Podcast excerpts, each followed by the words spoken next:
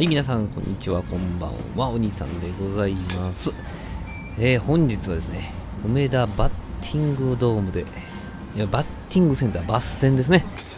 えー、で、えー、バッティングしてきました。えー、お兄さんね、野球部だったんですけどもですね、なので、こう、ストレス解消にバッティングセンターによう行ってたんですけど、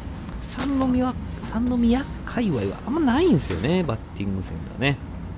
で、まあ、ちょっと大阪の用事があるついでにですね、えー梅田バッティングドームにですね、ちょっと寄りまして、えー打ってきましたね。えーと思ったんですけど、まあまあ人いたんですよね。バッティングする人いましたね。で、まあ、のソフトボール、まあ、当時からありましたけどね、ソフトボールをボンとね出てくるような80キロぐらいのものから、本格的な150キロのものまでですねあるんですけれども、さあ皆さんは何かストレス解消、これっていうのありますかね？私はもう懐かしさと青春の思い出がこうフラッシュバックする感じでね、